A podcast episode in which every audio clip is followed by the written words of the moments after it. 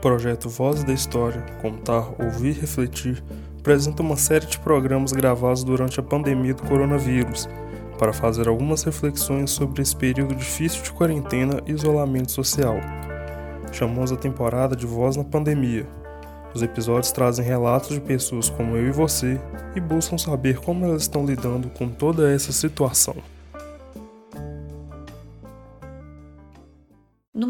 Que editamos a entrevista de hoje do Vozes, o Brasil contabiliza uma média de 1.048 mortes por dia por coronavírus e nove estados apontam alta de óbito nessas últimas semanas. De acordo com a divulgação do Consórcio de Veículos de Imprensa, no dia 21 de julho de 2020, em seu último levantamento da pandemia de coronavírus no Brasil, a partir de dados das secretarias estaduais de saúde dessa última terça-feira, país registrou 1.346 mortes pela Covid-19 nas últimas 24 horas, chegando ao total de 81.597 óbitos. Desde o início da pandemia do coronavírus, a gente tem acompanhado iniciativas fundamentais de humanização de cada uma das vidas perdidas em função do Covid-19 no Brasil. O exemplo mais conhecido talvez seja o do projeto Inumeráveis, que tem como principal responsável a jornalista Alana Riso. No site do projeto é possível acessar uma lista de todos os nomes e histórias escritas por jornalistas e familiares que sentiram a necessidade e o desejo de transformar o luto individual da perda de alguém querido em um sentimento maior, um sentimento de perda coletiva pelas vidas que se foram. Exemplos como dos inumeráveis despertaram em nós a importância de narrar essas histórias, de colocar corpo, rostos, nomes em lugar dos números que seguem chocando o país. Até mesmo o gesto de ouvirmos as narrativas sobre a perda de alguém querido já representa uma forma de consolo e valorização em forma de registro histórico. A sensibilidade vem sendo a de enxergar que por trás de cada número, de cada morte, existe uma história, uma escalada de dor, uma trajetória com muitos personagens. A frieza numérica e estatística pela qual a pandemia vem sendo retratada muitas vezes por jornais e noticiários no país pode ser revertida em memória narrada. No programa de hoje, conversamos com Terezinha Azevedo, de 77 anos, que integra, como grande parte da população idosa no país, o grupo de risco de contrair o vírus. Ela compartilha conosco o sentimento de suspensão da vida ao longo de seu confinamento, se emocionando ao falar sobre a dor da perda recente de uma grande amiga pelo Covid-19 e, ao mesmo tempo, do conforto de saber que a sobrinha, também infectada e de alto risco, conseguiu vencer a Covid. Eu sou Fernanda Valim, professora do curso de Letras da UFVJM. Oi, Terezinha, tudo bom? Você poderia se identificar para os nossos ouvintes? Oi, boa tarde, Fernanda. É, o meu nome é Terezinha Azevedo, eu sou dona de casa daquela época em que a mulher raramente trabalhava fora. Eu tenho 77 anos, moro em Campinas, São Paulo, sou divorciada. Tenho três filhos, dois rapazes e uma moça. Os três casados, cada um isolado na sua casa com, em home office. Tenho também duas netas, uma de 18 anos e outra com 30. Como que vem sendo a sua experiência durante a pandemia, né, com o isolamento social? Como era a sua rotina antes da pandemia e o que, que mudou ao longo do confinamento? Bom, antes da pandemia, eu tinha uma vida bastante agitada. Só para vocês terem uma ideia, normalmente eu gastava um tanque de gasolina por semana. Depois da pandemia, um tanque durou mais ou menos um pouco mais de 50 dias. Daí dá para ter uma ideia. Caso que eu fico só confinada em casa, só saindo estritamente necessário, supermercado, farmácia, de vez em quando banco. Até academia eu não posso ir, porque está fechada.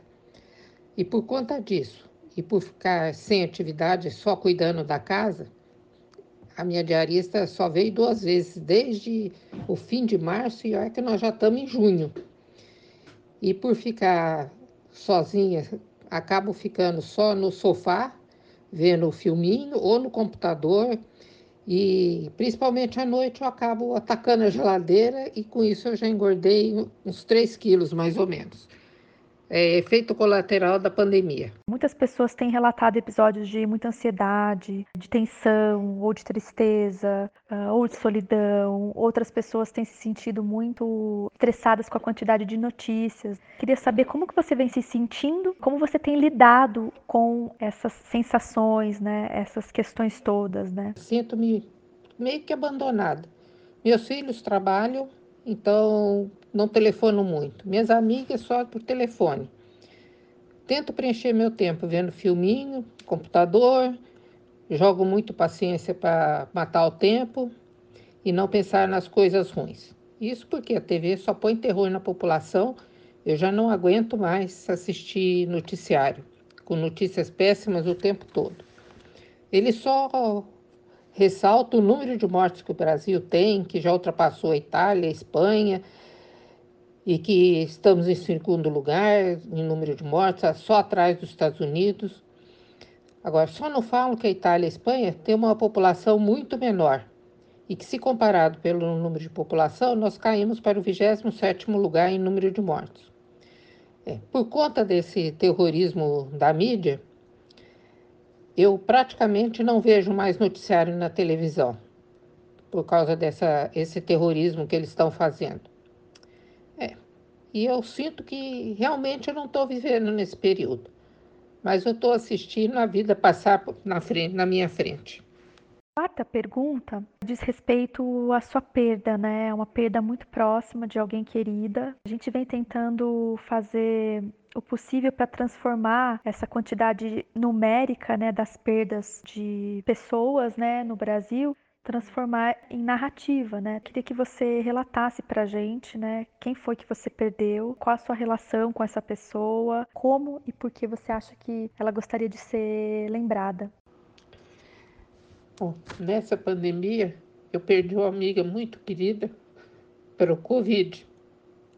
Ela tinha 90 anos que foram comemorados numa festa linda oferecida pela filha dela. Apesar da, da idade, ela costumava caminhar quase todos os dias, era uma mulher ativa, gostava de cozinhar e nós estávamos sempre em contato, ou pelo telefone, ou por visitas para um cafezinho. Era uma pessoa elegante e culta. Depois da, da pandemia, acabaram-se os cafezinhos, mas continuávamos nos comunicando sempre por telefone. Até mesmo quando ela foi para o hospital, nós nos falávamos todo dia. Isso até ela ir para o UTI, onde eu só passei a ter notícias através da filha. Eu senti muito não poder nem me despedir dela. Eu gostaria de me lembrar dela nos tempos em que a gente saía junto. A, a fase boa da vida. Depois eu tive também uma filhada que mora em São Paulo que pegou o Covid. Ela é uma pessoa que lutava contra o câncer há mais ou menos uns 10 anos ou pouco mais. Mas apesar da, dessa, do câncer, a, o Covid teve um final feliz e ela atualmente está em casa com o marido se recuperando. Isso é uma boa notícia. Como que você imagina a sua vida depois da pandemia? Bom, quanto à vida pós-pandemia, para mim será uma interrogação muito grande. Se por um lado eu tenho visto muita gente se juntando para fazer doação e firmas e pessoas particulares para ajudar os mais pobres, isso me dá uma grande esperança de uma melhora na humanidade. Mas por outro lado, eu também vejo autoridades roubando a verba dada pelo governo para a pandemia, para comprar os respiradores que salvaria muita gente, e essa verba está sendo roubada. Isso me desanima. Outra coisa, eu tenho medo que o pós-pandemia pode morrer muito mais gente, mais até que pela própria pandemia, pela fome que vai vir, principalmente as crianças desnutridas, por conta dessa recessão brava que vem por aí. Eu acho que nós vamos, no fim de tudo, viver uma sociedade muito mais perigosa, com mais assaltos, mais saques, é, uma vida piorada devido à fome. Essa recessão vai ser muito pior, vai levar muito tempo para a gente se recuperar. No episódio de hoje, a gente ouviu como a pandemia do coronavírus afetou a vida de Terezinha Azevedo e como ela vem fazendo durante esse tempo para enfrentar os desafios do confinamento. Eu agradeço muito a participação e a disponibilidade da Terezinha para essa entrevista e a gente segue torcendo para que essa pandemia passe logo. Você acabou de ouvir mais um episódio de Voz na Pandemia podcast do projeto de extensão Voz da História, Contar, Ouvir, Refletir. Lembranças e esquecimentos da história em diferentes tempos e espaços. Uma produção de alunos e professores dos cursos de História, Letras e Mestrado em Ciências Humanas da Universidade Federal dos Vales de Jequitinhonha e Mucuri. Se você gostou desse programa, compartilhe com seus amigos e fique ligado em novos episódios. Agradecemos imensamente pela audiência.